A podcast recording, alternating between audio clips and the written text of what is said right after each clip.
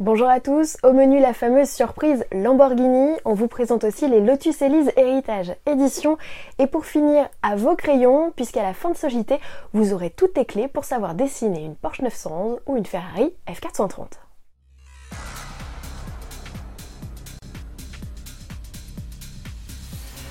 On s'attendait à une surprise de taille, chez Lamborghini elle est finalement moins extravagante que prévu puisqu'il s'agit de la version découvrable de l'Huracan Evo RWD, autrement dit roue arrière motrice. Mais ne boudons pas notre plaisir et faisons connaissance avec ce Spider, toujours équipé d'un V10 5 litres 2 atmosphérique.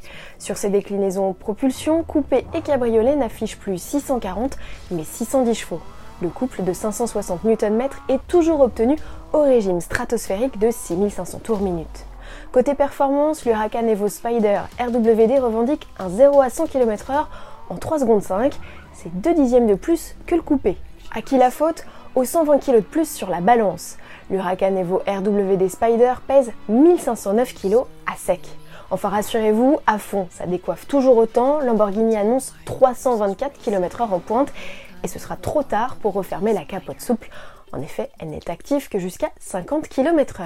Les premières livraisons de la sportive, dont la présentation a été faite en réalité augmentée, crise sanitaire oblige, sont prévues à l'été, mise à prix pas moins de 210 000 euros selon nos confrères de Sport Auto. Le cabriolet arrive à point nommé avec la reprise d'activité de l'usine de Santa Gata puisqu'elle a réouvert ses portes le 4 mai. Séquence nostalgie, à présent, Lotus va proposer d'inédites livrées historiques sur une poignée d'hélices. 100 exemplaires du Roadster anglais vont être déclinés en quatre coloris, chacun marquant un temps fort du constructeur en Formule 1. La bleue, à bande blanche, est un clin d'œil à la première victoire de Lotus en Grand Prix, c'était il y a 60 ans, à Monaco, avec au volant le regretté Sir Stirling Moss. La noire à bande dorée reprend la déco iconique de la Type 72D avec laquelle Emerson Fittipaldi fut champion du monde en 1972.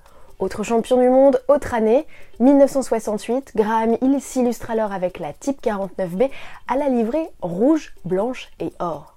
Enfin, l'hélice bleue, à bande rouge et argentée, s'inspire de la Type 81 qui en 1980 a notamment vu débuter Nigel Mansell aux côtés de Elio De Angelis et Mario Andretti. Ces exemplaires Héritage Édition sur base d'Helisport 220 sont affichés à un peu moins de 50 000 euros avec deux séries clim, radio et jantes forgées. De nombreuses options sont aussi proposées. Bref, intéressés? Alors manifestez-vous vite, très vite. Pour finir, et parce que normalement c'est notre dernier week-end de confinement, voici de quoi occuper vos ultimes journées et cette fois-ci pas besoin de démonter de Lego, il vous suffit juste d'un papier et d'un crayon.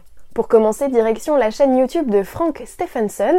Avant d'être le patron du design de McLaren, il a officié chez Ford, Fiat, BMW ou encore Ferrari, où il a mis au point la F430. Inspiration, difficulté, particularité du modèle, au terme des 8 minutes de vidéo en anglais, vous serez incollable et formé ou presque à dessiner la remplaçante de la 360 Modena. Si vous êtes plutôt Porsche 911, alors on vous invite à aller sur autoplus.fr, sur la page d'accueil du site. On vous explique en 10 étapes comment dessiner la sportive avec les conseils avisés de Michael Mower, le responsable du design de la marque.